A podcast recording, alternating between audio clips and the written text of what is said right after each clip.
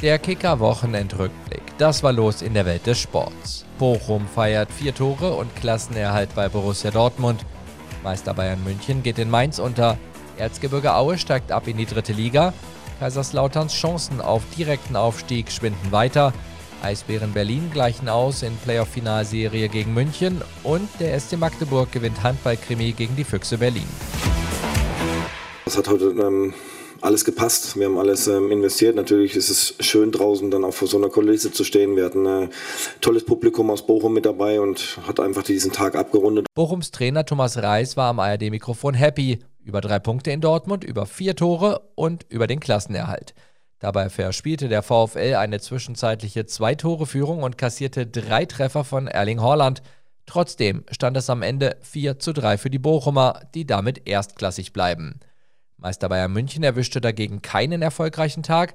Eine Woche nachdem die zehnte Meisterschaft in Folge perfekt gemacht wurde, hieß es bei Mainz 05 1 zu 3.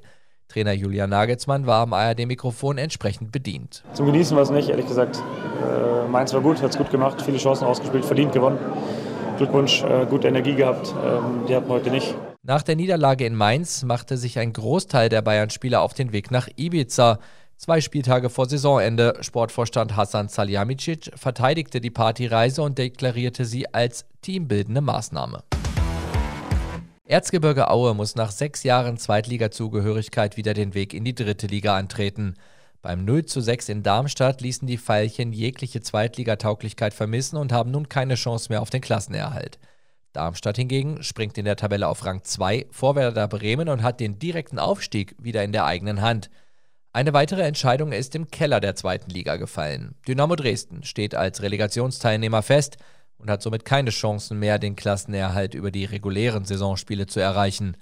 Nach dem 1:1 gegen Regensburg war die Stimmung beim Dresdner Torschützen Christoph Daferner entsprechend mies. Es ist immer unfassbar schwer zu verdauen.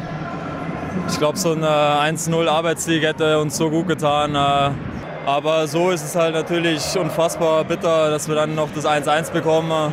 Und es ist gerade schwer, ähm, äh, da Worte zu finden, ehrlich gesagt. Gegen wen Dynamo ran muss, ist noch nicht klar. Beste Chancen auf den Aufstiegsrelegationsplatz der dritten Liga hat der erste FC Kaiserslautern.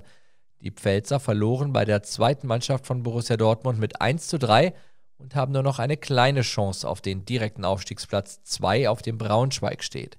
Die Niedersachsen benötigen aus den verbleibenden zwei Partien noch einen Sieg, um sicher den Weg in die zweite Liga gehen zu dürfen.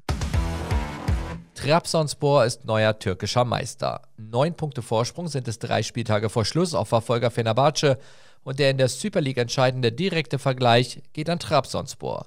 Seit 1985 kam der Meister nur ein einziges Mal nicht aus der bevölkerungsreichsten Stadt der Türkei. Als Bursaspor die erdrückende Dominanz der Istanbuler Clubs durchbrach, landeten Schalke und Bremen in der Bundesliga Hintermeister Bayern München und Hertha BSC stieg mit nur 24 Punkten als Tabellenletzter ab im Jahr 2009. Das Meisterschaftsrennen der Serie A bleibt weiter spannend. Inter hielt dem Druck nach Milans Erfolg stand und siegte mit 2 zu 1 bei Udinese Calcio. Damit liegt Inter weiter zwei Punkte hinter dem Stadtrivalen zurück. In der deutschen Eishockeyliga DEL schafften die Eisbären Berlin in Spiel 2 der Finalserie um die deutsche Eishockeymeisterschaft dank eines Treffers in der zweiten Overtime den Serienausgleich. Die Münchner hatten die erste Partie in der Serie Best of Five am Freitagabend trotz eines zwischenzeitlichen 0 zu 3 noch mit 4 zu 3 für sich entschieden. Wer zuerst drei Spiele gewinnt, ist Meister. Weiter geht's heute Abend um 19.30 Uhr. Und noch eine Meldung vom Handball. Der SC Magdeburg hat das Spitzenspiel in der Handball-Bundesliga gegen die Füchse Berlin gewonnen.